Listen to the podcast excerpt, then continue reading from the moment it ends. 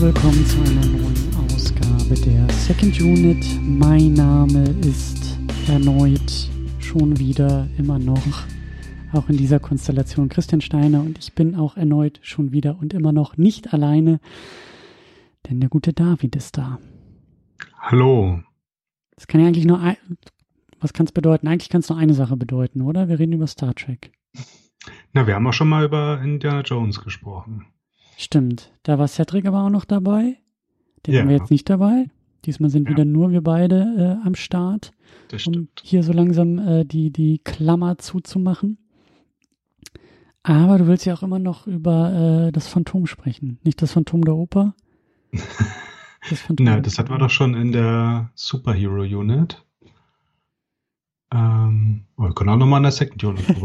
ist jetzt wieder 25. Geburtstag gewesen, glaube ich. Nein, also ja, aber jetzt nicht. Also jetzt sprechen wir über Star Trek. Jetzt wollen heute. wir heute nicht, genau. Ja, und wir sprechen auch, worauf wir so ein bisschen anspielen, ähm, das 13. Mal über Star Trek. Ja, das zweite Mal waren wir im Kino, mhm. aber wir hatten ja schon vorher angefangen und du meintest schon im Vorgespräch, das ist jetzt vier Jahre her. Das war auch, glaube ich, ziemlich spät im Jahr. Ist es genau vier Jahre her, oder? Ähm, zum Zeitpunkt der Aufnahme nicht, zum Zeitpunkt der Veröffentlichung schon relativ. Also ich äh, habe jetzt hier nochmal so, so ein Tab aufgemacht. Die, die erste Auseinandersetzung zu Star Trek The Motion Picture ist am 2. November 2017. Ach. Erschienen. Krass. Das hätte ich auch nicht gedacht. Also, äh, dass wir schon so lange dabei sind. Wir waren gerade dabei, also in, im Rahmen der Second Unit noch mit Daniel die Harry Potter Filme langsam zu Ende zu bringen. Hm. Das war dann irgendwie die Ausgabe danach.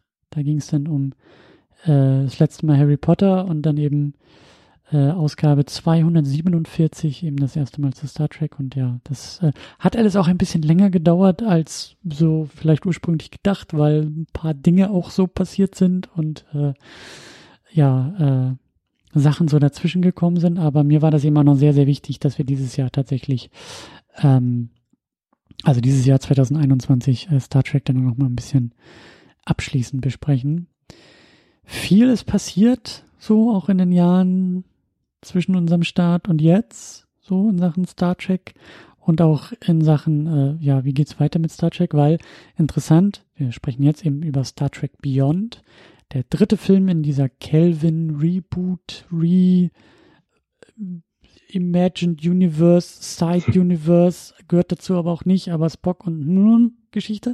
Also der dritte davon, der 13. Star Trek Film eben insgesamt und der ist 2016 rausgekommen. Ja, ist fünf Jahre her. Da war 50. Geburtstag des Star Trek Erstreleases im Fernsehen, im US-Fernsehen sozusagen. Dieses Jahr haben wir schon 55. Geburtstag gefeiert, aber ja, da war gerade das 50. Jubiläum, ganz groß. Also hätte ganz groß sein können, aber Paramount hat leider nicht viel gemacht, bis auf diesen Film rauszubringen. Mhm. Und ja, ich finde das irgendwie, also ich hatte das gar nicht so auf dem Schirm, dass schon, dass dieser Film auch schon fünf Jahre alt ist. Das, äh, also und ich sage, viel ist passiert in der Zwischenzeit, aber irgendwie im Kino auch nichts. Ähm, auch alles so Sachen, über die wir noch sprechen wollen und die wir eben so als ähm, vielleicht eben auch ähm, etwas loseren Abschluss, aber doch Versuch eines Abschlusses hier dieser Reihe am Ende auch noch mal ein bisschen darüber zu sprechen, was jetzt eigentlich mit Star Trek so los ist, was, was, was wir vielleicht auch hier im Rahmen dieser Auseinandersetzung über Star Trek gelernt haben. Ich vielleicht ein bisschen mehr als du. Ähm, also, weil ich weniger wusste als du.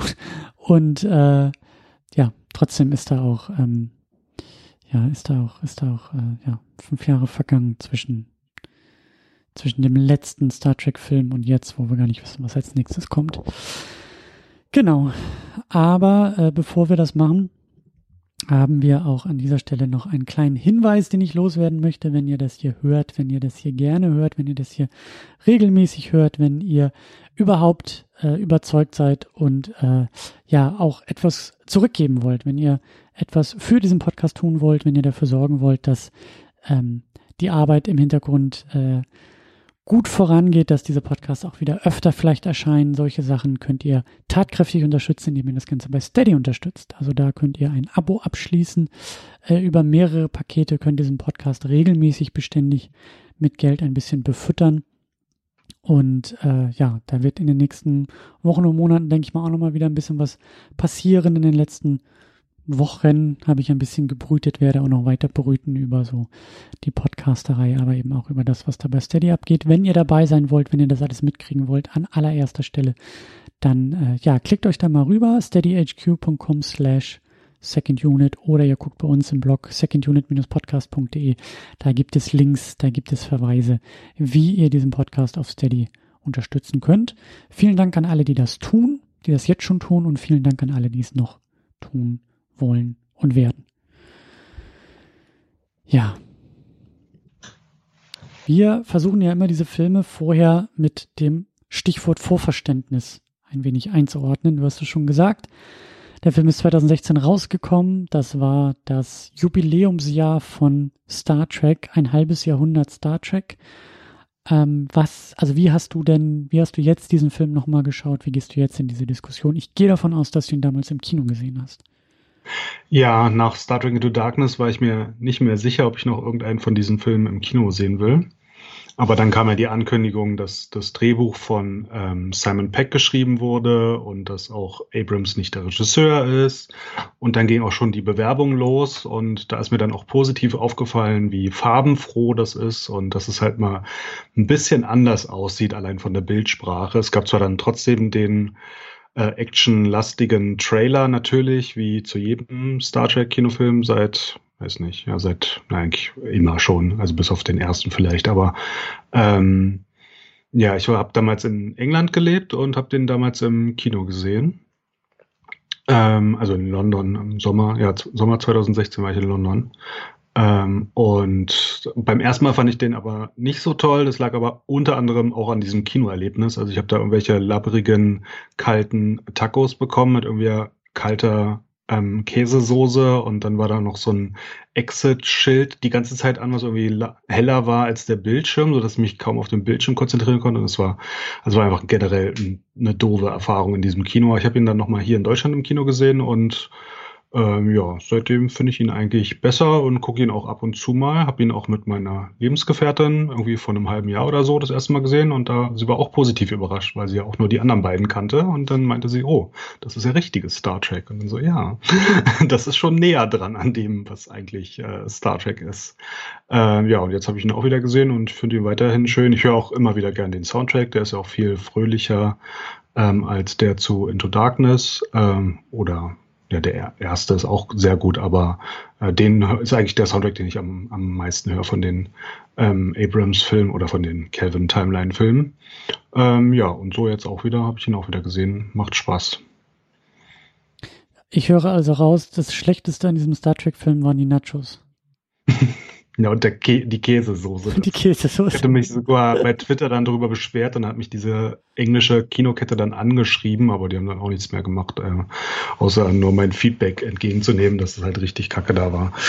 Äh, ja, aber naja, passiert halt manchmal so. Aber spricht ja für den Film eigentlich. Also sehr indirektes Kompliment an den Film. Ich glaube, wenn du solche, also wenn du die gleichen äh, Nachos da bei Into Darkness gesehen hättest, äh, bekommen hättest, dann wäre der Film, glaube ich, immer noch schlecht. Also, äh, ja, das stimmt. Ja, ich habe den auch. Es ist interessant, dass du das jetzt auch so ein bisschen äh, mit, mit deiner Lebensgefährtin so äh, geschildert hast, weil wir hatten damals, boah, das, von, von 2013 muss das ja gewesen sein, als Into Darkness rauskam. Da hatten wir hier in der Second Unit, hatten Tamino und ich ja ein Double Feature gemacht, weil Into Darkness dann irgendwie gerade ins Kino kam und er ja durchaus auch äh, an Star Trek interessiert ähm, ist und war. Und dann hatten wir auch eine Ausgabe, hatten wir auch in unserer Ausgabe, die wir eben das letzte Mal gemeinsam hier zu Star Trek Into Darkness gemacht hatten, hatten wir auch schon auf die vorherige Second Unit verwiesen. Ich glaube, irgendwie Ausgabe 59 oder so war das. Halt dieses Double Feature und da war, da war ich dann eben mit Termino im Kino und dann haben wir eben Into Darkness geguckt und haben den dann mit dem ersten Calvin-Film zusammen äh, in einem Podcast besprochen. Und damals war ich auch kein Fan von Into Darkness. Und der hat mich tatsächlich so ein bisschen verschreckt, überhaupt noch irgendwie dabei zu bleiben. Ich habe die, ich habe die Plakate dann 2016 hier in Berlin gesehen von Star Trek Beyond und ich habe das, glaube ich, auch von dir so über die Flanke so ein bisschen mitbekommen, so ja, ist schon wieder ein besserer und so langsam kriegen sie die Kurve und also wenn, dann solltest du und guck den ruhig im Kino und ich war aber so, nee, so Fool Me Once, äh, Shame on, wie war das? Shame on You, Fool Me Twice, Shame on Me oder so. Ähm, so habe ich mich dann irgendwie auch gefühlt, dass ich dachte, boah, ja, nee, der hat der, der Into Darkness, der hat mich einfach zu sehr verprellt, ähm, mich überhaupt irgendwie damit auseinanderzusetzen. Interessant, dass du sagst, ging irgendwie deine Lebensgefährtin ähnlich oder klang irgendwie so, dass die auch durch Into Darkness ähm, da so ein bisschen abgeschreckt wurde. Und ich glaube, dass das einigen Leuten so ging, weil ja, wir sind jetzt eben fünf Jahre später, der Film irgendwie ein ziemlich schlechtes Einspielergebnis eingefahren, ähm, 185 Millionen gekostet und irgendwie 340 weltweit eingespielt. Und das ist locker nochmal 100 Millionen weniger als Into Darkness davor.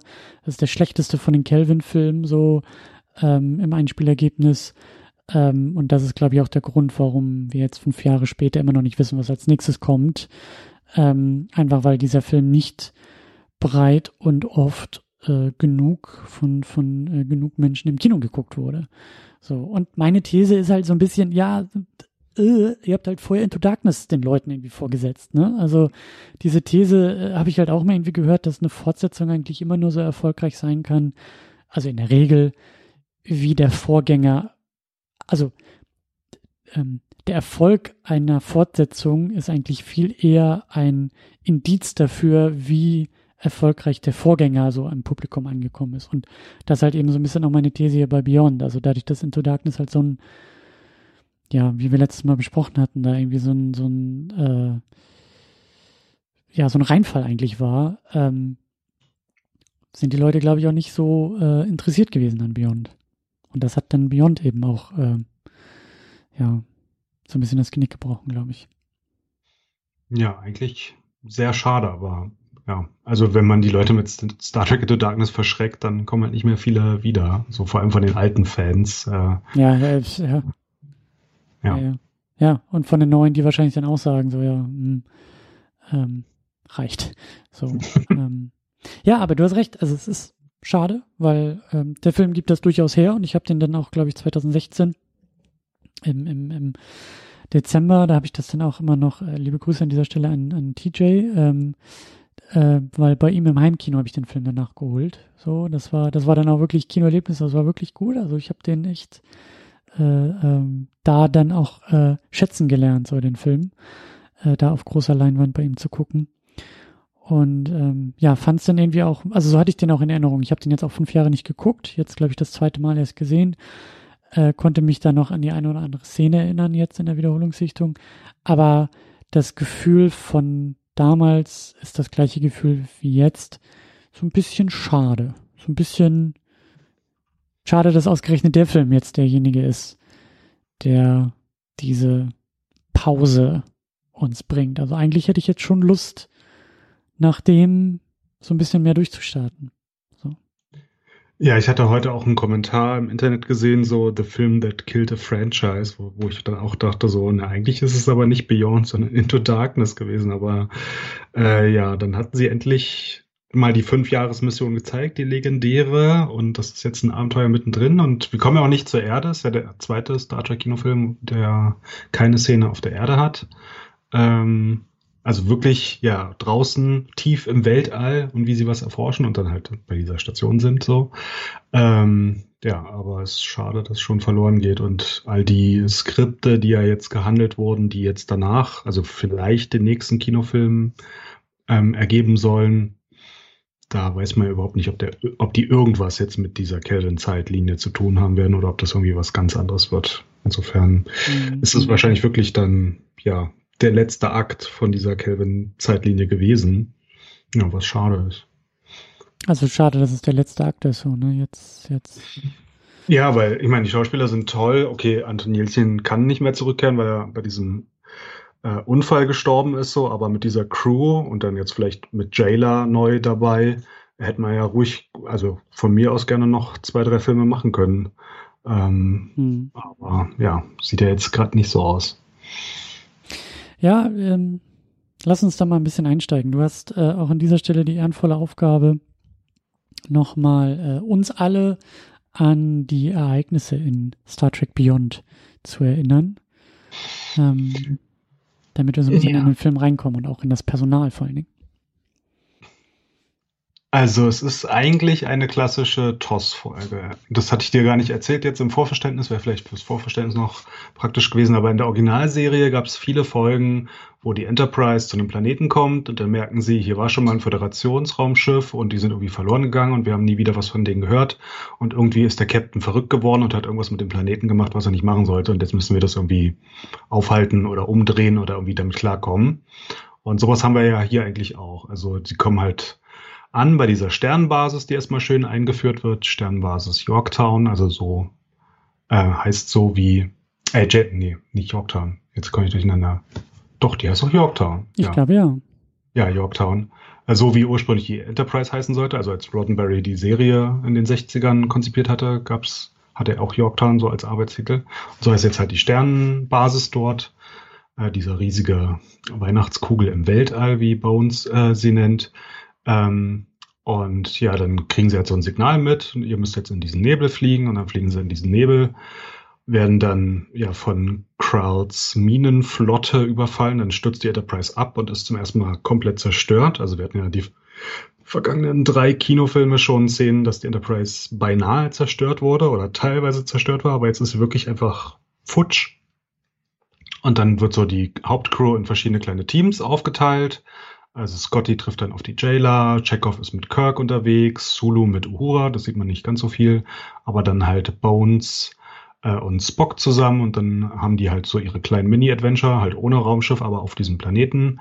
Äh, und dann am Ende finden sie halt das Raumschiff, ja, die Franklin aus der Vorgeschichte und ähm, machen sich dann darauf die ähm, ja, Gefahr durch Krall den, wie sie dann rausfinden, den verrückt gewordenen Sternflottenkapitän äh, ja, zu bekämpfen, indem sie ein bisschen Beastie Boys anschmeißen und dann seine kleinen Minenschiffe da zum Explodieren bringen.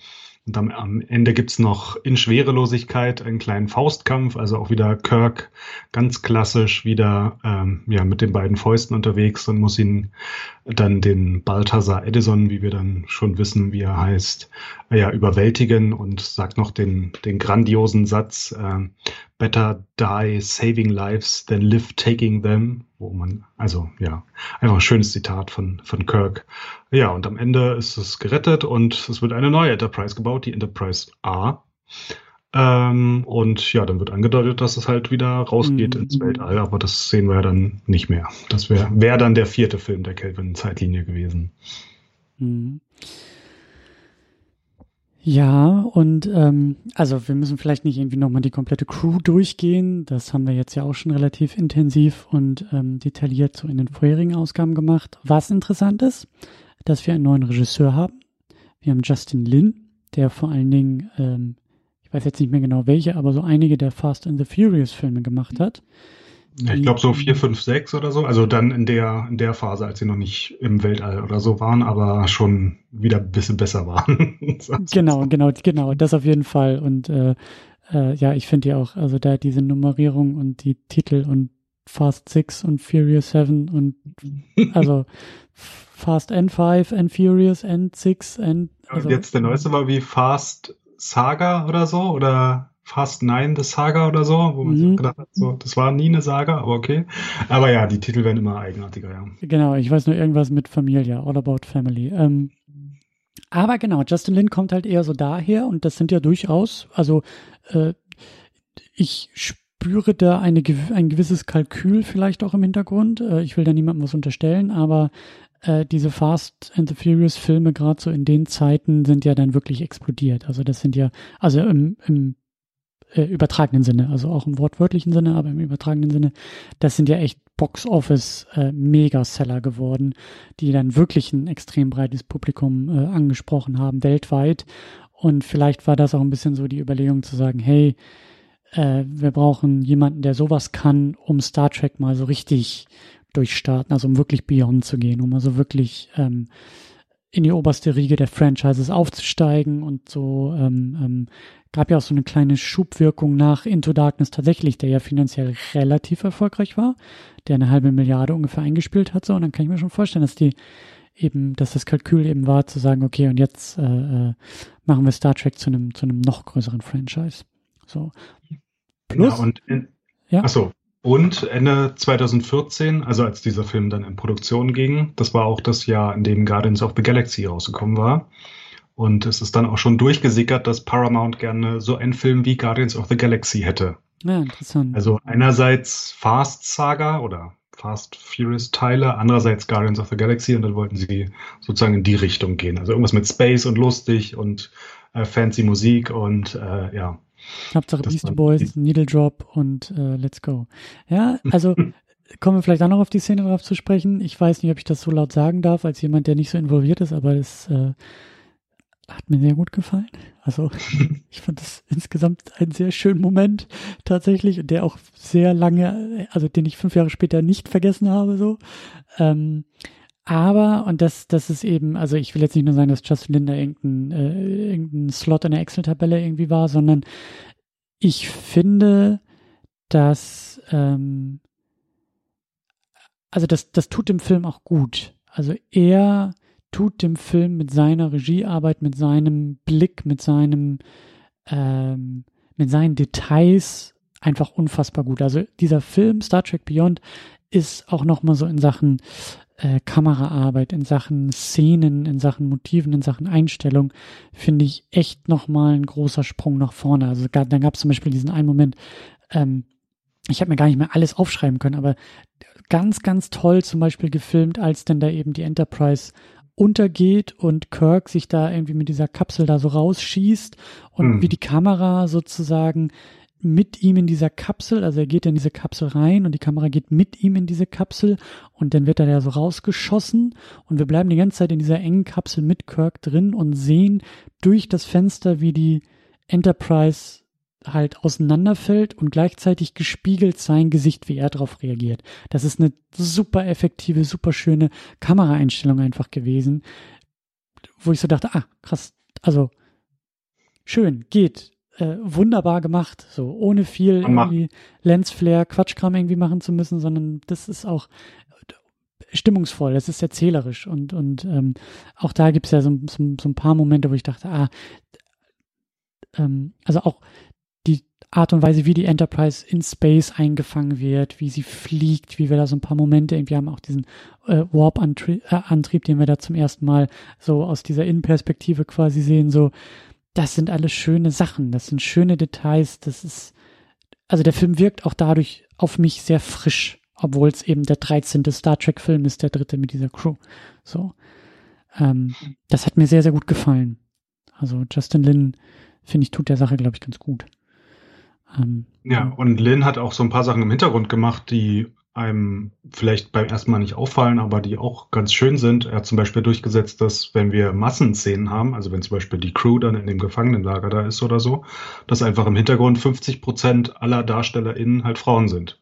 Mhm. Weil die 50 Prozent der Bevölkerung ausmachen und dann äh, kann man die ja auch in der Serie so zeigen. Wenn man mal so drauf achtet auf ein paar Shots, dann sieht man immer so, oh ja, das ist jetzt nicht nur, also man sieht viele Aliens, das ist auch schön, aber man sieht auch, ah, es sind äh, viele weibliche Aliens oder weibliche Menschen auch äh, dabei und ähm, ja, das ist einfach ein ganz einfacher Schritt, aber das hat er durchgesetzt und ja, ich finde das, also man, man merkt's, wenn man drauf achtet.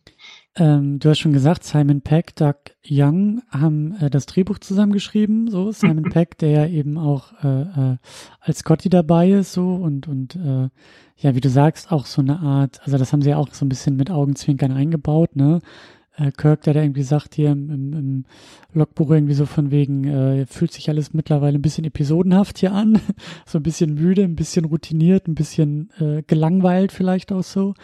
Ähm, aber ähm, ja, also so das, das Drehbuch, die Geschichte, die Figuren, das gefällt mir halt auch noch mal besser als eben das, was wir in dem 2009er Star Trek und dann eben auch in Into Darkness, so das hatten wir damals ja auch so ein bisschen besprochen, dieses dieses Macho-Gehabe, Testosteron-Ding irgendwie, ja, also weil du gerade gesagt hast, so diese, diese, diese Quote, die da so ein bisschen auch äh, visuell geschaffen wurde, ja, und wir haben es jetzt auch nicht mehr so krass, dass Kirk wirklich irgendwie jedem Wesen mit zwei Brüsten hinterher schauen muss und äh, zwinker, zwinker und guck mal hier, ich bin der Alpha-Mail schlechthin, sondern da sind so viele Sachen einfach mal so fünf Stufen runtergefahren äh, und das tut, also das tut dem ganzen Film auch nochmal sehr, sehr gut.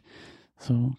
Ja, und gleich einer der ersten Momente mit ihm ist ja dieser Charaktermoment, wo er dann mit Bones den Geburtstag von seinem, Vater, also seinen eigenen Geburtstag und den Todestag seines Vaters feiert. Und das ist einfach eine tolle Charakterszene und zwei ja, super Schauspieler, die das einfangen können. Und ja, also was haben wir die zwei Filme davor so nicht gesehen. Also egal wie viel Pathos da bei der Geburt reingebuttert ja. wurde, so, aber dass er vielleicht mal selber reflektiert, dass er jetzt älter ist als sein Vater mhm. Thor jemals geworden ist und dass er ja nur out of, äh, ja, out of spite sozusagen, also nur um irgendwas zu beweisen, dann da beigetreten ist, so, ja, also, und er hat auch überhaupt keine Frauengeschichte in dem Film. Also es kommt auch mal komplett ohne aus. Mhm. Muss ja nicht immer sein. Ja, ja und, und ähm, also auch da, also äh, es ist so schade, weil ich habe so echt das Gefühl, dass alle Beteiligten und dieser Film jetzt in dieser dritten, in diesem dritten Versuch so endlich zu sich gefunden hat. Jetzt, jetzt, jetzt wird's rund. Jetzt geht's langsam auf. Ja, jetzt ist halt eben, wir haben Abrams mal ein bisschen an die Seite geschoben, der ja eben ohnehin nur so in Sachen Nostalgie unterwegs ist. So, wir haben jetzt auch den, den äh, Spock Prime, Leonard Nimoy, der eigentlich nicht wirklich in diesem Film auftaucht, nochmal so den ein oder anderen kurzen Moment eben auch so in Gedenken hat, weil der ja auch rund um die Produktion irgendwie oder, oder um die Veröffentlichung herum, glaube ich, gestorben ist. Ich weiß gar nicht mehr, ob er, ähm, ob er schon während der Produktion oder erst später äh, gestorben ist. Auf jeden Fall ist der Film ihm eben auch gewidmet. So. Und ähm, ich habe das Gefühl, dass da jetzt viel also dass da auch mal ein bisschen mehr Ruhe reinkommt in die ganze Sache und dass jetzt eigentlich jetzt erst die Möglichkeit besteht, jetzt muss man sich nicht mehr irgendwie von irgendwas vorherigem lösen, man muss jetzt nicht irgendwie versuchen, Star Wars zu sein, man kommt irgendwie insgesamt bei sich an und dann ist so schade, ja, und das war es jetzt danach. So. ne? Also war nicht erfolgreich genug, ist kein Milliardenfranchise geworden. Äh, so, jetzt ist erstmal voll die, die, die Bremse irgendwie reingetreten, so, weil wie du sagst, ich finde den Cast immer noch fantastisch. Auch diese Szene da mit den beiden, mit, mit, mit Bones und Kirk und auch später ähm, ähm, Bones und Spock, die, die wunderbar irgendwie zusammen irgendwie sind. Und ja, der Film ist so ein bisschen, was, was hätte noch sein können, so für mich. Also mit so einem Wehmutstropfen gucke ich da eben drauf und denke mir, ah, hätte ich irgendwie viel früher sowas alles haben wollen. So, schade. Ja, und das Krasse ist ja bei dem Drehbuch, dass es nicht groß geplant war, sondern auch eigentlich mehr so Zufall war, dass dann Simon Peck und Doug Young den schreiben durften. Weil eigentlich sollte ja Bob Orzi äh, das Drehbuch schreiben und Regisseur sein, was äh, mich ja tierisch aufgeregt hat. Äh, und dann wurde aber Orzi abgesetzt hat irgendwie noch einen Produzententitel hinterher geworfen bekommen, aber hatte dann mit dem Film nichts mehr zu tun. Und sein Drehbuch wurde auch in einem Tresor verschlossen und war dann weg. Äh, und Simon Peck wollte das halt lesen und Paramount hat halt gesagt so, nö, nö, nö, nö, deck dir mal was eigenes aus. Äh, und äh, ja, Brian Burke, ein Produzent von Bad Robot, hatte ihn halt ja angeheuert, weil er eine Unterhaltung mitbekommen hat von Simon Peck und Doug Young, wie sie sich über Star Trek unterhalten haben. Und dann hat er den angeboten, er wollte Star Trek 13 schreiben. Und dann haben sie gesagt, ja, machen wir. Und dann haben die sich auf eine Hütte zurückgezogen und haben dann immer wieder original Star Trek Folgen geguckt und halt ihrem Drehbuch weitergeschrieben. Und äh, sie haben auch mit den äh, Leuten hinter Memory Alpha zu tun gehabt. Also das ist ja so ein Star Trek Wiki A, also so ein von Fans gemachtes Wiki, ähm, die halt ja ganz viel Wissen zu allen Serien und Filmen zu und auch es gibt auch Memory Beta zu Romanen und so, also alles mögliche Wissen zusammentragen. Mit denen haben sich dann immer ausgetauscht, können wir das hier so machen, können wir das so machen und können wir das so machen. Also auch wirklich mit Respekt zu dem, was mhm. vorher war. Äh, und ja, Samuel Beck meinte, dass die Drehbuchschreibzeit ridicul ridiculously kurz war. Also ähm, die, die Zeit auf der Hütte war dann wirklich sehr knapp bemessen, aber danach ging es dann auch sofort mit dem Dreh los, weil dann mussten halt irgendwie anfangen. Ich weiß gar nicht, wie dann sowas wie Concept Art und so gelaufen ist, wenn das irgendwie schon Also ob die das schon vorher durchgegeben haben, weil man muss ja auch Sachen erstmal designen oder produzieren oder Sets bauen oder so. Das geht ja auch nicht alles. Aber ja, das war wohl alles wieder schnell übers Knie gebrochen. Das hatten wir auch schon öfter bei der Star Trek-Geschichte. Aber diesmal ist es dann eher zusammengekommen als so bei manch anderen Kinofilmen, die wir schon mal hatten. Mhm.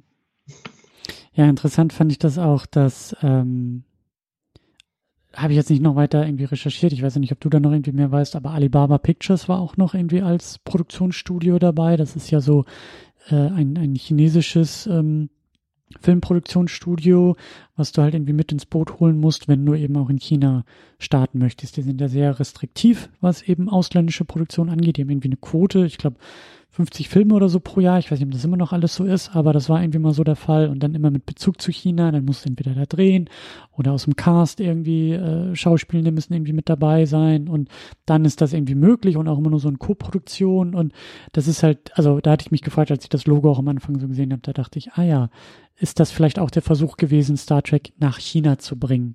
So, um eben auch das Franchise größer zu machen. Weil wenn du halt deine Milliarde einspielen willst heutzutage, dann ist der Weg über China hm. eigentlich, also auch schon vor fünf Jahren, war der Weg über China ähm, eigentlich der Weg, den du gehen müsstest. So.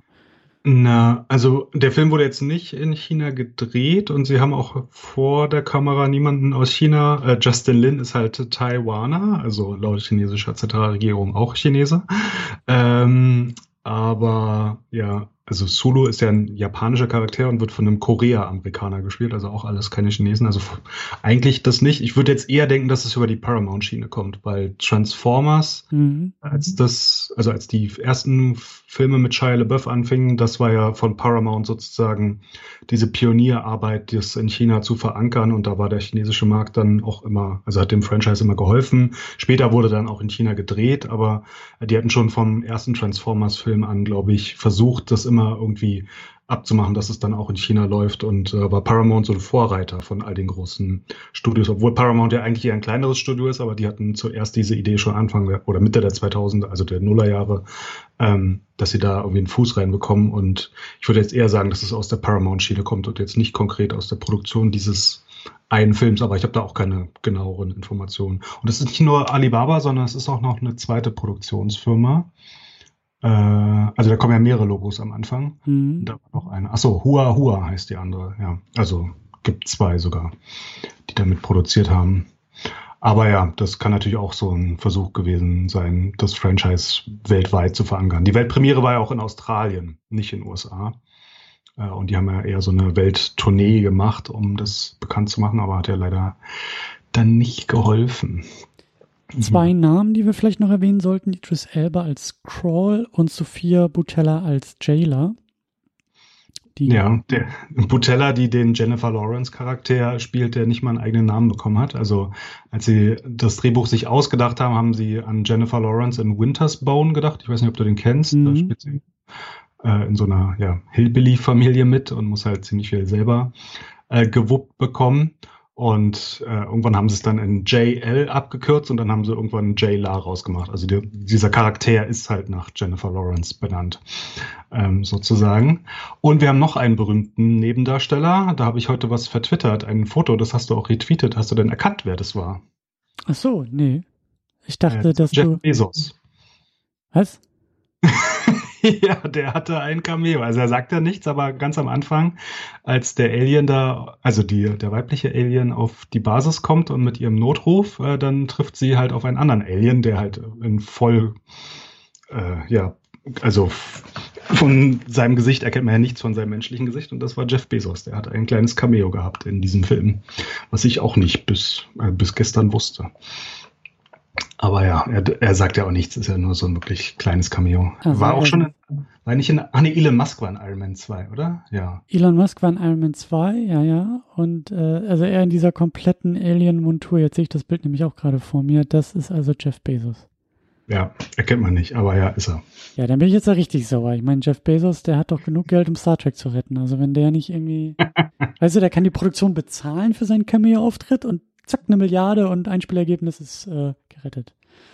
Ja, und gerade als wir das aufnehmen, war äh, William Shatner im Weltall und hat danach diese Pressekonferenz mit Bezos gegeben. Also die Star Trek Connection ist da, aber anscheinend äh, gibt Amazon da trotzdem kein Geld dafür. Ich habe ja auch gehört, dass er da ja äh, äh, ähm, sozusagen äh, in Federführung The Expense einfach gerettet hat. Also dass Bezos Fan der Serie war und gesagt hat, ganz egal, ich will, dass die zu Ende gebracht wird und nicht gecancelt wird. So, hier ist der Blankoscheck.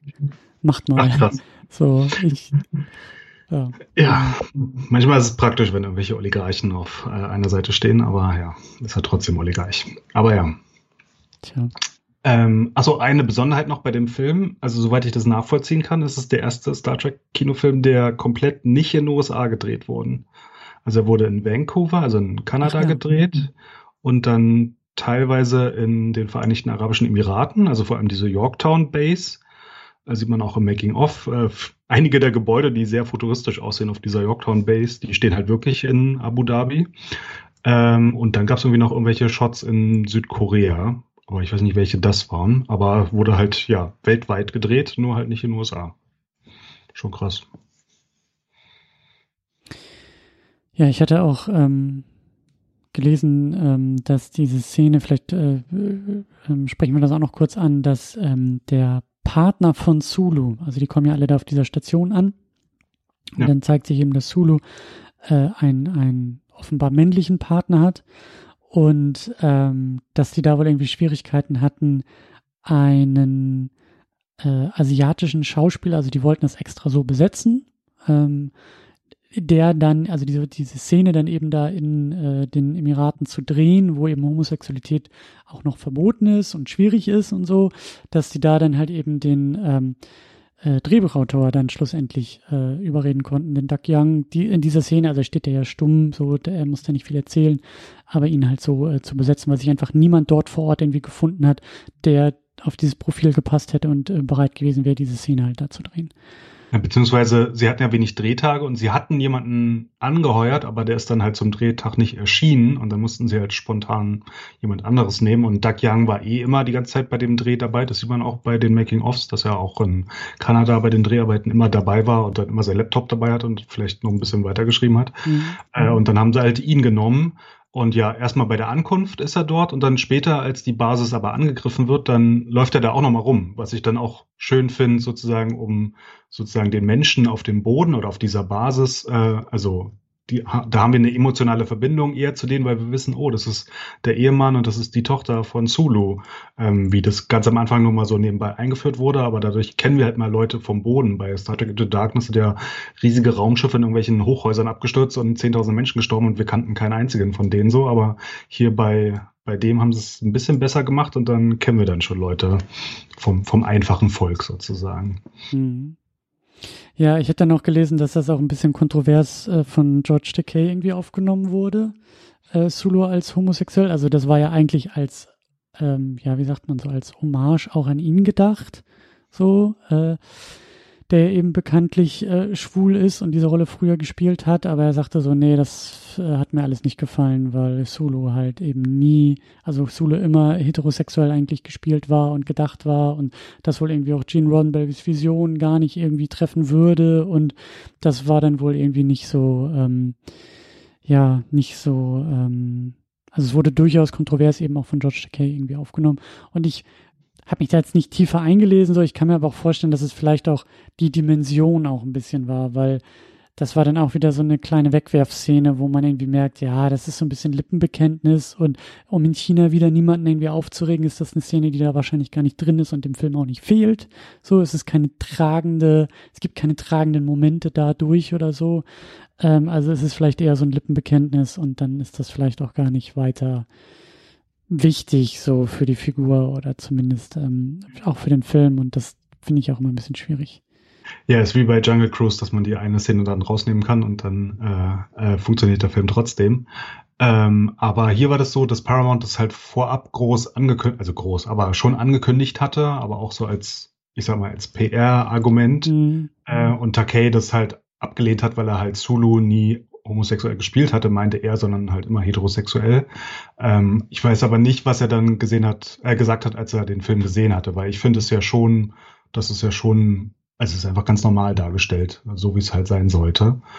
Ähm, ja, aber ich habe nicht nochmal gehört, ob er danach auch nochmal was davon gesagt hat, weil äh, eigentlich war das ja eine ganz schöne Szene. Und wie gesagt, es gibt uns ja ein bisschen mehr Connection zu den Leuten am Boden, als dann am Ende der große Angriff auf die Sternenbasis kommt. Das stimmt. Und was, was ich an der Szene wieder, wieder ähm, dann auch, auch besser finde, ist die Art und Weise, wie das als Augenzwinkern in vielleicht größere Star Trek ähm, Geschichten oder Mythen oder also in dieses größere Franchise irgendwie auch einzuordnen ist. So, das war ja irgendwie in dem ersten Film, da hat mich das ja immer gestört, dass eben Leonard Nimoy so eine zentrale Figur war, auch im zweiten, dieses sich nicht irgendwie von dem loslösen, was irgendwie vorher war. Und dann eben dieser Abrams, der ja da immer mit dem Ellenbogen neben dir im Kinosessel sitzt und sagt, na, kennst du noch? Ich habe früher auch Star Trek gesehen, da war doch hier irgendwas mit hier äh, äh Spock und so, ne? Kennst du, kennst du. Und das ist hier alles, wie gesagt, auch fünf Stufen runtergeschraubt und dann eben auch solche Sachen wie ähm, ja, halt in diesem, in diesem, äh, in diesen Szenen, dass Kirk sagt hier, äh, ich, ich, äh, es fühlt sich alles so episodenhaft hier irgendwie an und das Leben ist so routiniert. Dann gab es ja auch irgendwie diesen Satz, er kommt da irgendwie von dieser Ausmission wieder mit seinem zerrissen, zerrissenen T-Shirt und sagt, ja, irgendwie passiert mir ständig sowas und, und alles so Sachen, wo, wo, wo das, wo das mehr so mit wissenden Augenzwinkern oder mit wissenden Verweis oder auch mit so einem, auch Respekt zollen gegenüber der Quellvorlage, aber eben, wie du sagst, also wo, wo das auch für mich als Außenstehender fühlt sich das so an, als ob es respektvoll sich damit auseinandersetzen möchte oder zumindest versucht, respektvoll damit auseinanderzusetzen. Damit meine ich jetzt nicht die Sexualität von George Takei, aber mit ihm als einen wichtigen, als eine wichtige Person in diesem Franchise. So.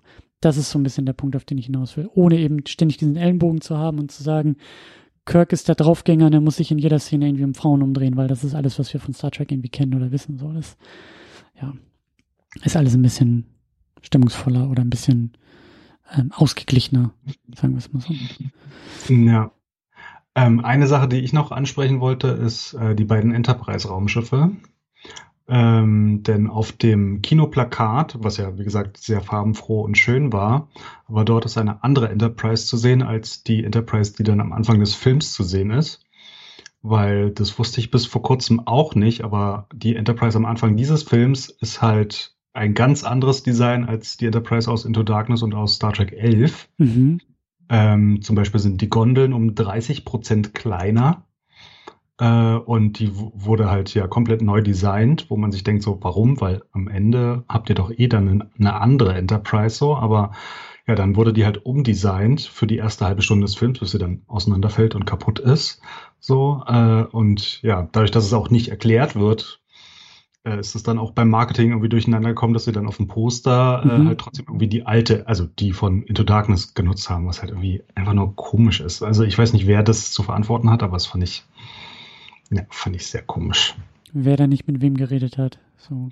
Ja, das ist halt vielleicht wieder, äh, ja, wir müssen irgendwie die Produktion jetzt übers Knie brechen und das Datum steht fest und Simon Peck ist gerade in der Hütte und dreht, äh, macht irgendwie das Drehbuch und äh, macht mal irgendwas oder so. Mhm. Und dann haben sie sich eine neue Enterprise ausgedacht und es wird nicht erklärt. Und man denkt sich so, okay, warum? Aber naja, aber es ist ja nicht das einzige oder das schönste Raumschiff in dem Film, sondern es kommt ja noch die USS Franklin vor, die ich viel schöner fand.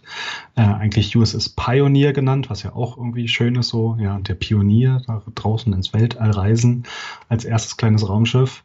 Und die ist ja sehr an äh, die NX-01 und an die Prequel-Serie angelehnt sozusagen. Also bei den anderen Star Trek, also bei Into Darkness und Star Trek 11, haben wir immer so einige Anspielungen gehabt auf den Star Trek Lore.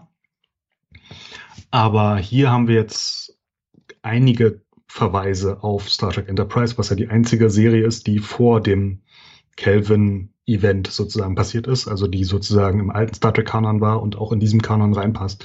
Und dann werden ja die Makos erwähnt, die ja in der dritten Staffel von Star Trek Enterprise eine große Rolle spielen, oder die Xindi, die auch in der dritten Staffel von Star Trek Enterprise eine große Rolle spielen. Und hier gibt es so mehrere Anspielungen, die halt das noch ein bisschen mehr verankern in diesem Star Trek-Universum äh, als die anderen Filme davor, wo Abrams ja anscheinend auch hinter den Kulissen immer meinte, so, nee, das ist jetzt mein Star Trek und das andere ist egal und hm. äh, es gibt jetzt nur noch das hier sozusagen. Aber das haben Simon Peck und Doug Young, fand ich, auch schöner gemacht, ähm, indem sie das da so ins alte Star Trek Lore integriert haben. Mhm. Ja, und äh, du hast es schon erwähnt, ich fand diesen ähm, äh, Beastie Boys Moment tatsächlich sehr, sehr gut. Also das ist, das ist irgendwie so, ähm, also es ist ja einerseits auch schon ein Callback auf den 2009er Star Trek, weil das ja. ist das, äh, der gleiche Track, den er da ja, den Kirk, glaube ich, der irgendwie auf dem Motorrad oder auf irgendeinem, mit irgendeinem Sportwagen oder so, den er da irgendwie klaut, so. Äh, deswegen fand ich das eben auch sehr schön, wie er in diesem Film halt dann, als die Musik läuft, eben sagt so, ja, von wegen gute Wahl, ne, so, er kennt den Song und er feiert ihn auch. Und es ist irgendwie, also ich wollte auch fragen, wie das, wie das für dich so ist, weil ich komme da so von außen dran und ich sag, ne, nicht viel Bezug zu Star Trek. Ähm, aber mir gefällt der Song, ich mag die Beastie Boys und ich finde den Moment halt einfach so absurd, wie er ist. Und da ist dann auch wieder so ein bisschen so gefühlt Justin Lin mit Fast and the Furious, die halt auch sehr absurd werden können, diese Filme. Ähm, in Sachen Action, in Sachen Setpiece, in Sachen Momenten, so. Ich finde es hier aber, also ich finde diesen Moment halt sehr, sehr klasse. Es ist halt die Frage, so gilt das auch für jemanden wie dich, der sagt Star Trek zuerst und dann Actionfilm oder dann überhaupt irgendwie Science-Fiction-Film? Oder Na, fällt das auseinander? Na, ich betrachte ja immer die Produktionsbedingungen und wenn das Studio halt sagt, wir wollen sowas wie Guardians of the Galaxy haben, dann müssen sie denen ja irgendwas anbieten. Und ich finde dann in diesem Rahmen fand ich das dann schon okay. Also ja, der Song ist lustig und auch, dass es dann der Weg ist, um diese Drohnenschwarmschiffchen zum Explodieren zu bringen. Äh, ja, das kommt dann auch irgendwie so aus dem Nichts, aber okay. Aber es sieht auch wundervoll visuell aus, fand ich, als dann die Franklin da durch diesen Feuerschwall durchfliegt und auch so, ein, so eine Spur hinter sich herzieht. Also es sieht grandios aus. Ich finde es halt ein bisschen übertrieben, dass man dann auch Solo sieht, wie er mit den Füßen so wippt, wo ich mhm. mir denke, so, du machst hier gerade so einen Auftrag, da geht's gerade um zehntausende Leben, die du retten musst, dann konzentriere dich doch mal aufs Fliegen und nicht hier aufs Rumtanzen. Also es ist schon so ein bisschen grenzwertig, finde ich, aber insgesamt finde ich die, den Moment schon gut und auch den Song okay. Und äh, lieber diesen Song als den äh, Rihanna-Song aus dem Abspann da drinne, weil das ist ja der erste Star Trek Kinofilm, der einen Popsong im Abspann hat, wo er auch äh, ein, es ein Musikvideo von Rihanna gibt, wie sie dann da als Jailer geschminkt irgendwie rumtanzt. Oder ich habe das Musikvideo, glaube ich, nie gesehen, aber Ausschnitte davon. Äh, ja, aber dann lieber die Beastie Boys als äh, dann ja so ein Pop da im Film drin, sondern ist nur im Abspann und dann äh, kann man ja auch lautlos schalten, wenn man die Blu-ray guckt. Oder wie in meinem Fall Netflix, da kriegst du vom Abspann eh nicht viel mit, weil dann auf einmal schon wieder Squid Game und der nächste Trailer läuft und dann bist du, weiß ich nicht, wo du auf einmal landest. Ähm, ja, ich fand auch sehr, sehr, also da, da, da, also mir hat der Moment mit, mit, mit äh, diesem Needle Drop, also wo sie halt eben diesen äh, Hip-Hop äh, Track, diesen Pop-Song sozusagen, populären Song anmachen, das nennt sich halt Needle Drop, ähm, was ja wortwörtlich auch so passiert, ne? Sie müssen halt einen Song abspielen in der Filmwelt, um eben diese, diese äh, Drohnendinger da zu stören und dann ähm, entscheiden sie sich halt für den Song und äh, ja, audiovisuell finde ich das halt sehr, sehr gut und irgendwie auch verdient in dem Film und irgendwie gefällt mir sowas auch viel, viel besser als dann irgendwie das große Finale mit Punchy Punchy in Your Face und Bad Guy kriegt irgendwie noch auf die Mütze und so, wo ich mir denke, ja, das habe ich jetzt auch schon tausendmal gesehen. Aber dann machen sie auch noch den, den äh, geklauten, aber immer noch großartigen Gag aus Futurama, wo dann jemand fragt, Moment mal, ist das klassische Musik, was wir da gerade hören? so, äh, so einen ähnlichen Gag hat Futurama irgendwie auch gemacht. Da, waren, da war es, glaube ich, ein anderer so. Song, aber äh, auch im Jahr 3000 war dann irgendwie hier so, äh, so 80er, 90er Hip-Hop war dann irgendwie klassische Musik, was halt, ähm, der funktioniert halt einfach. Ja, ja. Ich wusste nicht, dass es aus Futurama ist, aber das ist ja dann auf dem Schiff äh, von Bones und von Spock und dann ist das klassische Musik und dann so, ja, ich glaube schon. ja, aus eurer Sicht schon ja. in eurer Zukunft, ja. ja. Ja, ja. nee, aber ich mag den Moment auch und auch diese Action-Szene, dass halt nicht irgendwie das Raumschiff gegen das noch größere Raumschiff und durch noch mehr Geballer einfach siegen muss, sondern sie müssen halt irgendwie was anderes machen. Und dann flieht halt Kral in die Basis rein und dann geht es auch nicht darum, dass sie ihn einfach nur abschießen oder mehr schießen oder größere Waffen haben, um ihn abzuschießen, sondern dass sie ihn dann abfangen durch das Wasser, wo dann auch dieser grandiose Moment ist, wo dann die Franklin sozusagen durch das Schutzschild unten ins Wasser rein und dann oben raus, um halt den da abzufangen. Das äh, ist manchmal ein bisschen visuell äh, ja, also kann man leicht den Überblick verlieren, weil es dann so verschiedene Wege gibt, wie sie dann lang fliegen und so. Und dann, es gibt ja auch nie, keinen oben und unten klassischerweise in dieser Sternbasis so. Aber ich fand es dann toll und wie dann auch die Musik aufdreht und dann die Franklin da aus dem Wasser rauskommt und dann das Crash-Schiff da ein, ja, einprasselt eigentlich. Und dann auch diese klassischen Shuttles aus der Star Trek Originalserie da auch noch rumfliegen, äh, um dann halt zu diesem Unfallort zu kommen und äh, die Leute da zu retten. Und ja, fand ich einfach einen schönen Abschluss. Dann kommt noch der Faustkampf hinterher, ja. Mm, aber ja, ist eigentlich ein recht schönes Finale, finde ich. Ja.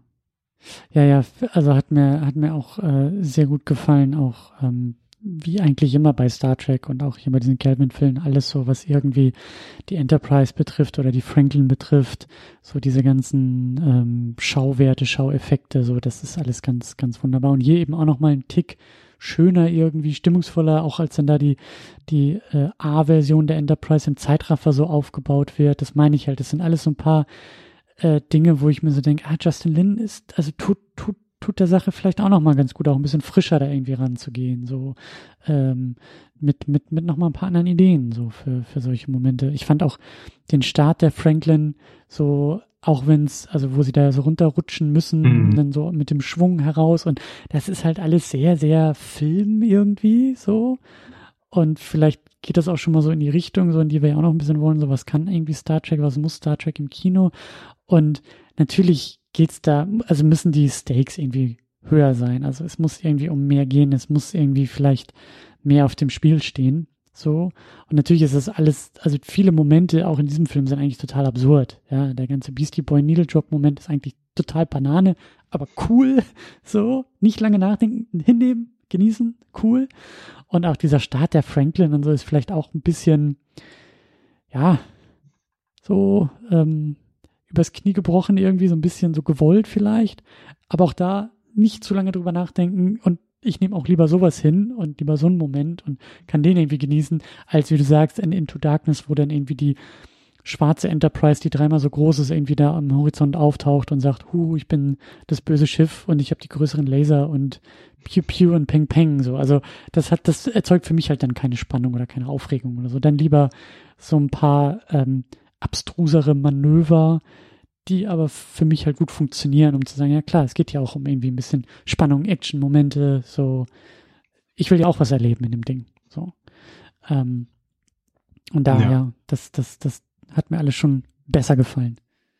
Ja, und wir besprechen auch immer die Frauenrollen. Das war ja im Abrams-Verse jetzt bisher nicht so vorbildlich. Äh, mit die Frauen müssen sich erst einmal ausziehen, bevor sie wie plotrelevant werden können. Aber da haben wir ja hier auch den Gegenbeweis mit Jayla, die halt alleine da auf diesem Planeten gestrandet ist, in dem Haus mhm. der USS Franklin die sich auch nie ausziehen muss äh, und die einfach ihre eigene Motivation hat und dann halt diese Familie die Sternflotte kennenlernt und das dann irgendwann ja annimmt und dann auch selber gerne in die Sternflotte will, was ja dann Kirk noch einfädelt in der aller, allerletzten Szene. Äh, und ist einfach ein toller Charakter. Uhura hat dann leider weniger zu tun, so. Also sie hat ja nicht wirklich viel Plotrelevantes zu tun im Laufe des Films. Das ist natürlich schade, aber dafür haben wir dann halt diesen neuen Charakter, ähm, der dabei ist. Carol Marcus, die eigentlich ja in mhm. Into Darkness eingeführt wurde, äh, die ist dann wieder nicht dabei. Also theoretisch hätte man ja den Cast auch auffüllen können, dann, indem man dann schon drei interessante Frauencharaktere hätte. Aber nee, die haben sie nicht ein, also nicht wieder fortgesetzt. Ähm, Simon Peck meinte auch, dass es da eine Zeile im Skript gab, aber die haben sie dann nicht mal verfilmt und deswegen wurde sie einfach nicht erwähnt. Und dann äh, ist sie halt nicht da, weil sie schon beim Genesis-Projekt ist, was dann wieder eine Anspielung auf Star Trek 2 ist. Aber ja, nee, aber generell, also wie gesagt, mit dem Hintergrund, also mehr Frauen im Hintergrund, äh, allein zu sehen, aber auch dann mit dem Jailer-Charakter haben wir einen interessanten und eigenständigen weiblichen Nebencharakter eingeführt, der auch prominent auf den Plakaten zu sehen war und so. Also das ist ja auch krass für einen Charakter, der gerade in diesem Film eingeführt wird und nicht der Schurke ist und dann aber auf allen möglichen Plakaten immer auftaucht. Und ja, aber fand ich, fand ich schön, fand ich gut. Ja, und auch da ähm, ähm, hatte ich so das Gefühl, Star Trek ein Stück näher kommen zu können. Ne? Also über, über, was du gesagt hast, so, ähm, was wir auch schon immer wieder gesagt hatten, ja, der Film so stelle ich mir eine Episode von Star Trek vor. So könnte ich mir eine Episode von Star Trek vorstellen. Und das ist eigentlich auch nichts Schlimmes irgendwie, dass sich das so ein bisschen episodenhaft anfühlt, äh, wie, wie Kirk eben da am Anfang äh, selber so ins Logbuch diktiert, ne? Ähm, dass, äh, ja, dass die da einfach so ein bisschen so aus Mission, da entdecken sie was, da machen sie, schließen sie neue Freundschaften und entdecken irgendwie alte Feindschaften so ungefähr und klären das Ganze irgendwie auf und am Ende des Tages äh, haben sie ein neues Teammitglied irgendwie äh, dazu gewonnen und natürlich würde ich dann irgendwie nächste Woche weiter einschalten und gucken, was ist das nächste Abenteuer dieser jetzt äh, leicht angewachsenen Crew in diesem neuen Schiff. So, das ist irgendwie ähm, also nett, also das funktioniert, also das ist schon, das ist schon, ähm, ja, das, das, das reicht auch auf dieser Erzählebene irgendwie zu bleiben. Da muss es nicht irgendwie gleich um die Zerstörung des gesamten Universums oder sowas gehen. Immer, ne, also ich sage, die Stakes müssen irgendwie einigermaßen hoch sein, aber eigentlich auch nicht zu übertrieben. So, und das hat hier dieser Film irgendwie alles ganz gut so eingefangen, finde ich. Ähm, wie sieht's denn aus mit der ethisch-moralischen Frage, die du ja schon in der allerersten Ausgabe äh, sozusagen immer eingeführt hast? Du hast ja gesagt, als ich dich damals gefragt habe, was, was, was macht Star Trek aus, hast du gesagt, es geht immer um ethische, moralische Aspekte und jeder Film sollte sich damit irgendwie auseinandersetzen und da irgendwie so etwas in den Vordergrund stellen. Macht das Beyond überhaupt? Ähm, ja, es ist schwierig. Also es ist nicht wie bei Star Trek Insurrection, wo ich ja meinte, das ist so die, der schönste, weil auch diese ethisch-moralische Frage so im Zentrum steht. Äh, es gibt so ein paar Aspekte, also Kral, der halt mit Veränderungen klarkommen soll, also als ähm, ähm, Balthasar Edison halt mit Veränderungen klarkommen sollte und es nicht klargekommen ist, aber Veränderung ist halt notwendig und man muss sich dann halt irgendwie anpassen. Und auch wenn er vorher ein Militärkommandeur war, muss er dann halt auch in Friedenszeiten operieren können.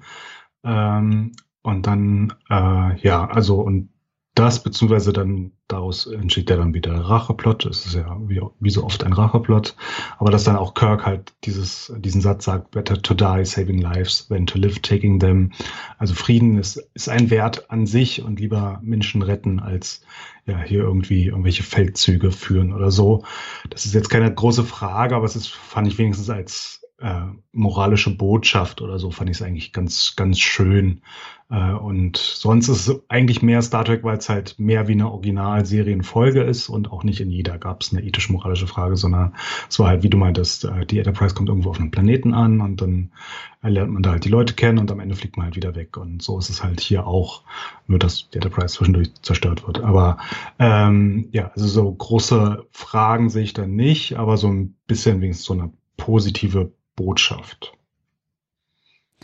Den Eindruck hatte ich auch, dass das ähm, vielleicht jetzt gar nicht so groß ist, aber ich glaube auch über, über die Jailer wird das ja so ein bisschen auch aufgebaut, die ja sehr zurückgezogen ist und sich ja irgendwie auch so ähm, ja so ein bisschen abgesondert hat von ihrer Umgebung auch, so eben auf sich allein gestellt ist, wie du gesagt hast, und ja im Laufe dieses Filmes das Vertrauen zu der Crew aufbauen muss, überhaupt zu anderen Leuten aufbauen muss und eben auch dann, also Vertrauen, also Vertrauen wieder erlernen muss und eben auch zu merken, dass Kirk eben jemand ist, der, also dem eben die Crew ähm, Familie, ne, vielleicht auch der äh, äh, ähm, Wahlfamilie, so dieser, dieser Bogen zu Fast and the Furious, ne, wo es irgendwie auch immer um dieses Thema geht. So, darum geht's hier ja eigentlich auch. Also, dass diese Familie, die da eben aus unterschiedlichsten Ecken irgendwie zusammengeworfen wird, ja eben auch ähm, ein Wert für sich irgendwie ist, dieser familiäre Zusammenhalt. Und ich habe dieser, dieser äh, Crawl sagt das doch auch irgendwie so, wirft es doch irgendwie der, der Enterprise irgendwie vor, also der Crew, so dieses, euer Zusammenhalt ist ja irgendwie eure größte Schwäche und es ist ja irgendwie radikaler Egoismus und dann äh, ist alles irgendwie gut so ungefähr. Und ähm, klar, das ist jetzt nicht ähm, wahnsinnig groß und tief, aber es hat schon so einen humanistischen Ansatz irgendwie, sowas Optimistisches oder sowas ähm, Menschliches einfach so an sich. Und ähm, das hat mir eben auch so gut gefallen, dass dann am Ende die Jailer dann irgendwie auch so ein bisschen Teil dieser Crew irgendwie wird und dass da dieser Respekt gegenseitig verdient und aufgebaut und eben auch ausgeteilt wird. So, das fand ich irgendwie schön so und das, das, das reicht dann auch erstmal so. Also, ne, wenn wir sagen, na, hier äh, Into Darkness hat irgendwie 9-11 nachgespielt, bin ich sehr, sehr froh, jetzt hier in diesem kleineren, humanistischen, menschlichen äh, in dieser Episode jetzt angekommen zu sein, so als Gegengift dazu. So finde ich schon, ja. Ja, sie hatte ja ihre Familie da in diesem Geflüchtetenlager verloren sozusagen und will ja dann deswegen auch nicht zurück. Und sie muss sich ja dann auch verändern, weil sie dann halt diese neue Wahlfamilie gefunden hat und dann halt auch Scotty fragt, so ja, vertraust du denn dem Kirk so? Also seid ihr sozusagen wie eine Familie, ähm, dass ihr da so zusammengefunden habt und dann ich glaube, er antwortet gar nicht darauf, aber Kirk sagt dann was Motivierendes. Aber ähm, ja, aber es sind so ja so schöne Aspekte für, für, für so eine Story. Ja, doch, finde ich auch. Ja. Ja, und dann würde ich sagen, biegen wir auch mal so in größere Überlegungen ab.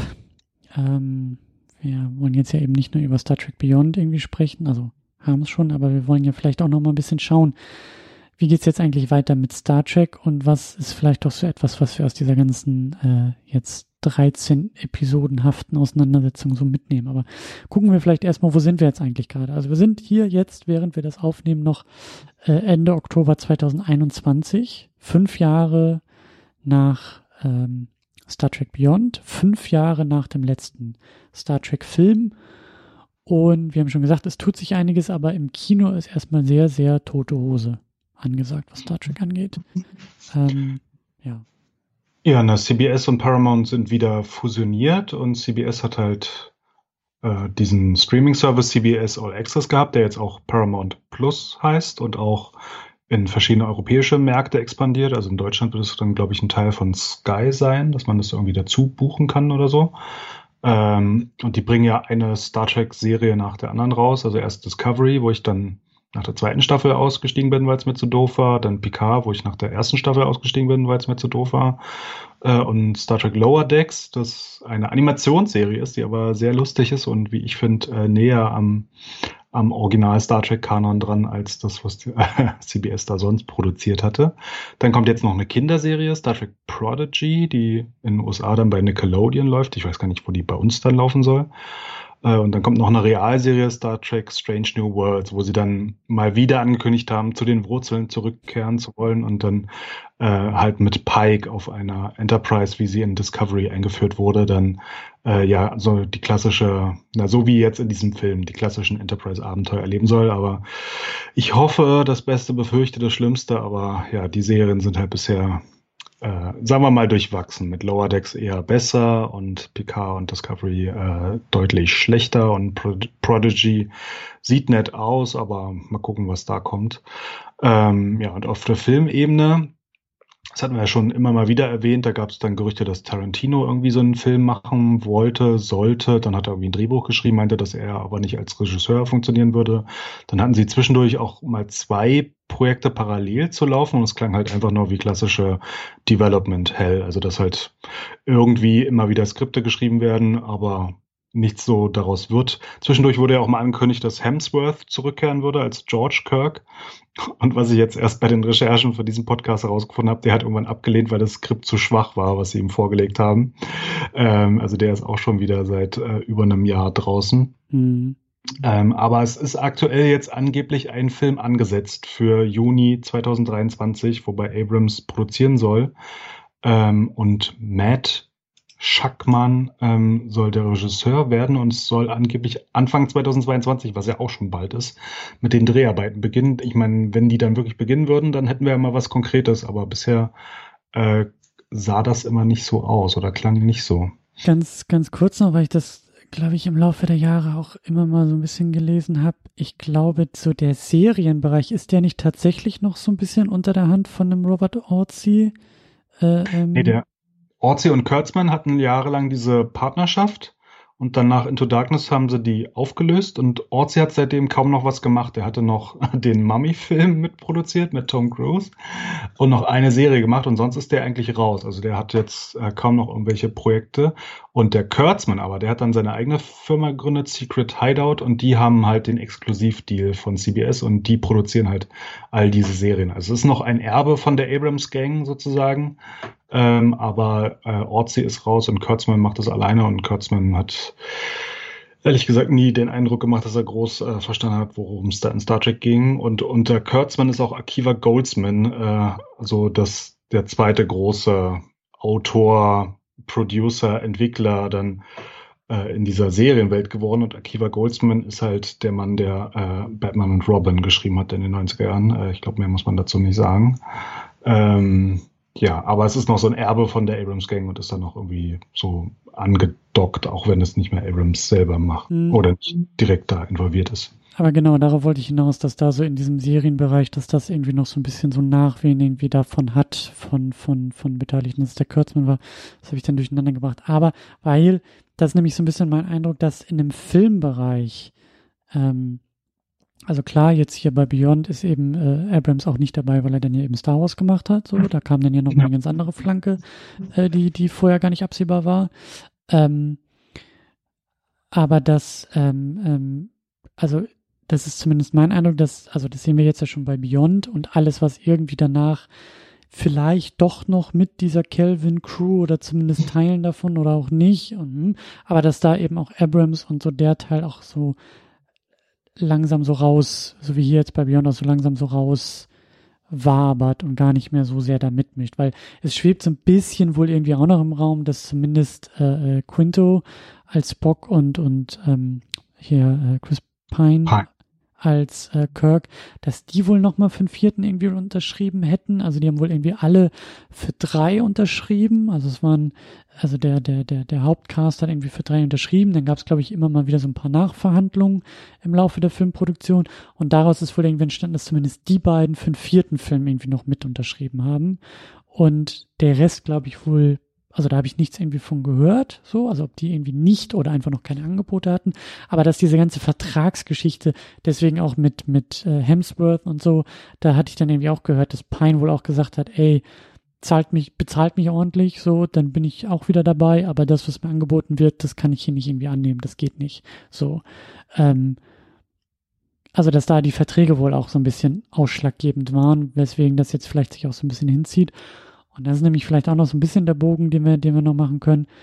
Liegt aber vielleicht eben auch daran, dass ein Star Trek im Kino eben keine Milliarde US-Dollar weltweit mit riesen Einspielergebnissen in China ähm, ist. Also das ist halt vielleicht kein, kein Star Wars oder kein Marvel oder kein, äh, kein Batman oder sowas. Ähm, vielleicht ist das in einer anderen Liga, vielleicht ist das mit anderen Erwartung, vielleicht ist das auch mit anderen Prämissen behaftet. So. Und da wollte ich nochmal so ein bisschen hin. Könntest du dir denn vorstellen, du hast jetzt auch ein bisschen mehr so von den Serien gesehen und von den, von den, vom Production Value auch bei den Serien. Ich habe ein bisschen in Discovery reingeguckt und fand es jetzt eher so, hm, hat mich jetzt irgendwie nicht sofort vom Hocker gehauen, so. Ähm, werde da vielleicht auch noch mal ein bisschen weiter schauen. So, ich habe jetzt irgendwie eine Handvoll Folgen nur geschaut.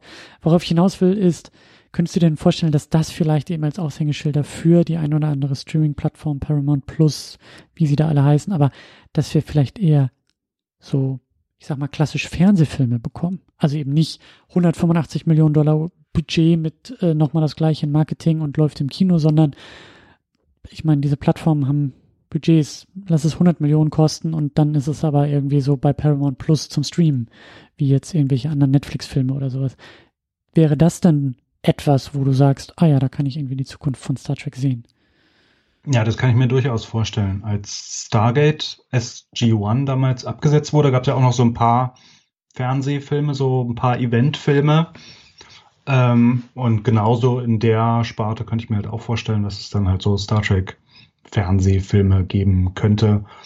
Und ich meine, Leute wie ähm, der Bones-Darsteller, der macht ja auch ständig Fernsehen. Also man könnte ja sogar ein paar von denen vielleicht mit wiederholen, weil die halt nicht die A-List Big Franchise Schauspieler sind. Also Pine jetzt schon eher, auch mit seinen Wonder Woman Filmen, da wird er wahrscheinlich in einer ganz anderen Liga bezahlt werden. Mhm. Aber von den anderen könnte man vielleicht noch ein paar ähm, wiederholen, wenn man das wollte. Aber so Fernsehfilme, so kleinere Geschichten, kann ich mir durchaus vorstellen, anstatt irgendwie mal wieder den Sprung ins Kino zu wagen. Ähm, weil diese Discovery-Serie, also ich mag sie ja plot, plotmäßig nicht, aber von den Effekten sieht es schon super aus. Das, das muss man sagen. Und wenn man mit solchen Effekten dann halt auch eine Serie, äh, so einen Fernsehfilm machen könnte, äh, und dann halt mit einer ordentlichen Geschichte, das, das würde ich begrüßen. Das wäre finde ich, eher der Weg, wie Star Trek in die Zukunft gehen könnte. Und Paramount Plus scheint ja auch gewillt zu sein, irgendwie ständig irgendwie neuen Star Trek-Content rauszuholen, um halt diese AbonnentInnen zu behalten. Und äh, dementsprechend kommt man ja dann auch, weiß nicht, zu Weihnachten oder im Sommer oder im Frühjahr einfach mal so, ja, und jetzt bringen wir mal einen Star Trek-Film, aber nur auf Paramount Plus äh, und kommt doch dann zu uns mh, mm, bringen. Und könnte ich mir durchaus vorstellen, dass das halt the way to go wäre. Theoretisch kannst du den auch immer noch ins Kino bringen.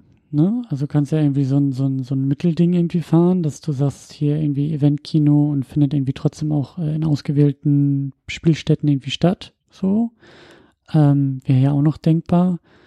Ähm, ja, aber das habe das hab ich mich halt gefragt. Also ich, ich habe mich echt gefragt, dass, ich glaube, das hatten wir auch schon von Anfang an irgendwie schon vor, vor, vor vier Jahren irgendwie so mitdiskutiert. So was, was,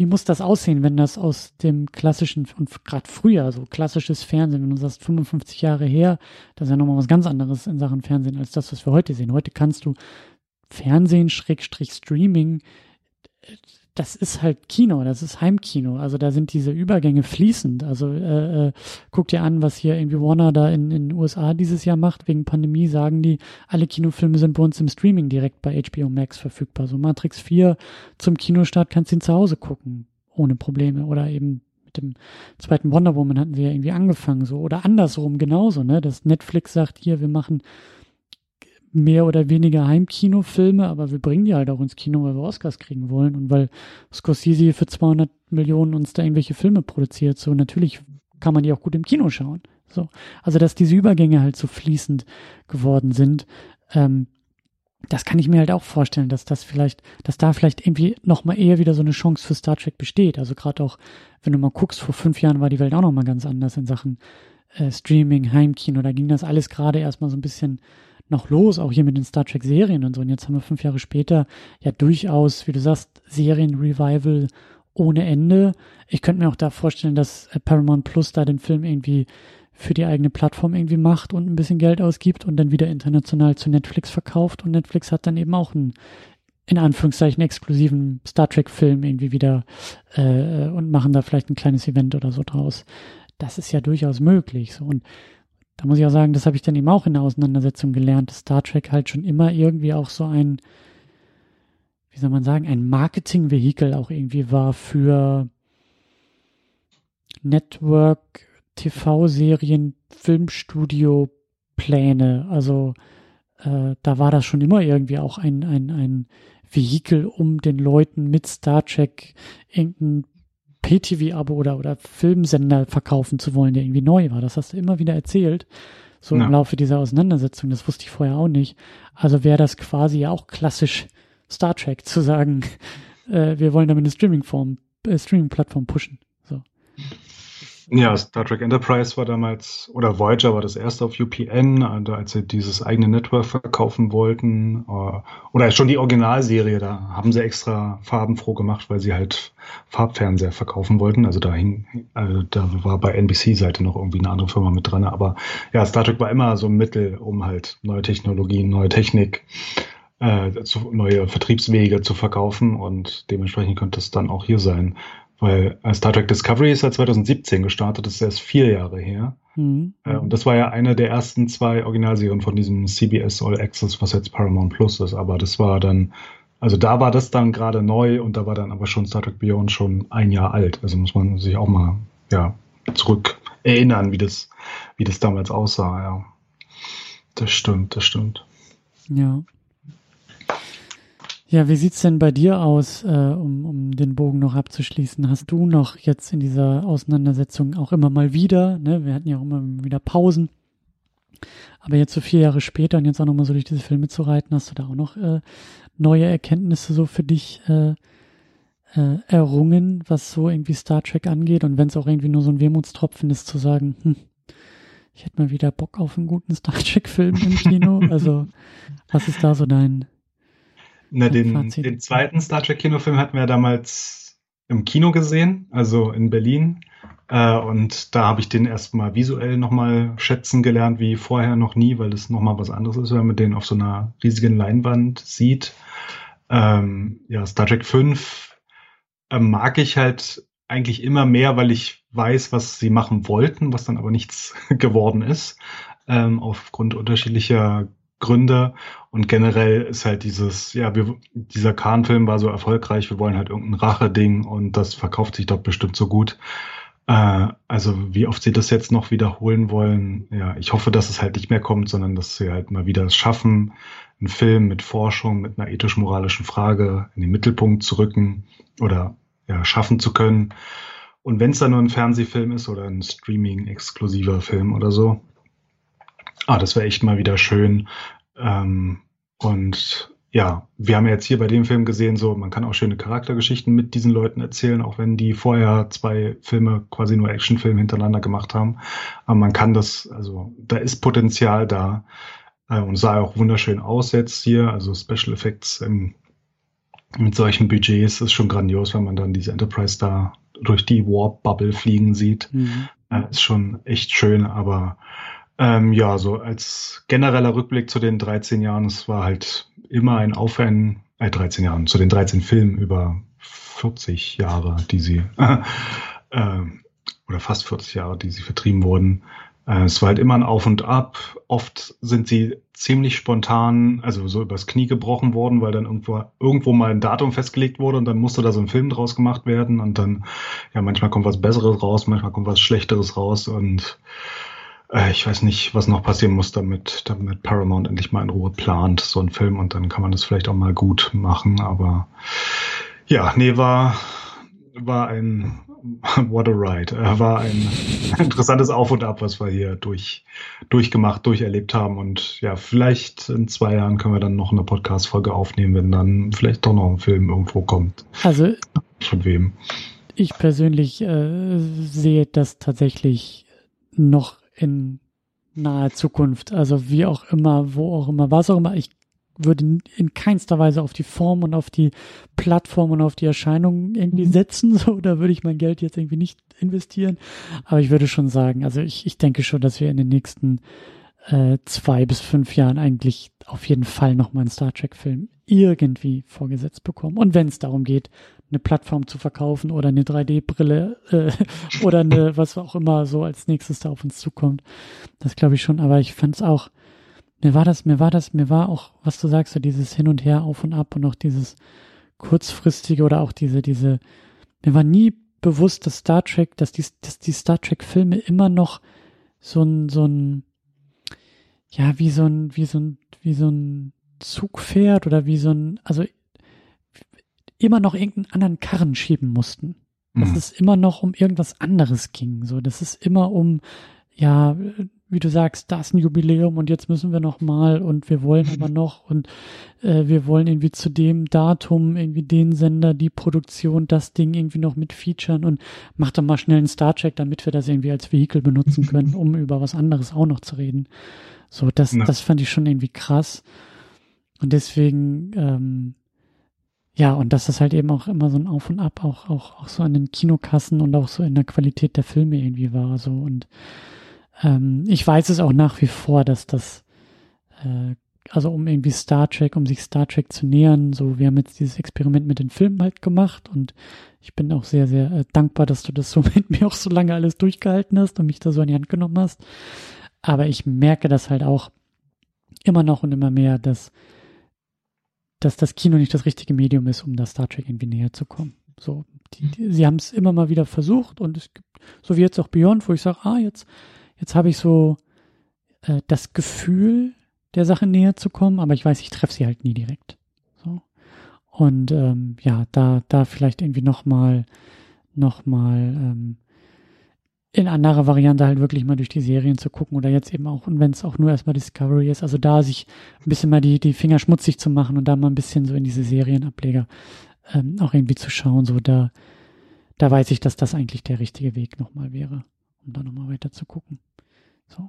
Gleichzeitig hätte ich aber auch immer noch Bock mit dieser Kelvin-Besetzung, also die, der, der, der Cast ist ja wirklich fantastisch. Die Leute können miteinander und haben tolle Momente miteinander. Schade, sag ich ja, Beyond ist so ein bisschen mit Wehmutstropfen. Schade, dass es irgendwie jetzt so nicht mehr weitergeht, wo es jetzt so langsam Fahrt aufnimmt. So. Aber naja. Ja, leider. Na gut. jetzt haben wir doch noch ein paar Überstunden hier gemacht, obwohl wir sie gar nicht machen wollten. Aber äh, ja, machen wir auch so langsam, glaube ich, mal zu Ende an dieser Stelle. Ähm, wir verweisen auf jeden Fall nochmal auf deinen Blog. Ich glaube, du bist gar nicht mehr so aktiv, aber ist auf jeden Fall ein äh, Punkt, um auch nochmal weiter ein bisschen zu recherchieren und zu äh, ähm, schauen, was du eben auch noch so da über Star Trek geschrieben hast. Ähm, marteschrank.wordpress.com an dieser Stelle. Korrekt. Und genau, wir sind auf secondunit-podcast.de zu finden und da dürft ihr sehr gerne nochmal reinschauen. Da findet ihr weitere Links auch zu äh, Davids Blog, da findet ihr Links zu Steady, da findet ihr auch einen Kommentarbereich und könnt sehr, sehr gerne auch nochmal zu diesem Podcast, zu diesem Film und auch zu der gesamten Reihe vielleicht noch das ein oder andere Feedback dalassen oder Ergänzung oder eben auch weiteres Wissenswertes für uns und für alle. Gut. Ich hole nochmal ein bisschen Luft.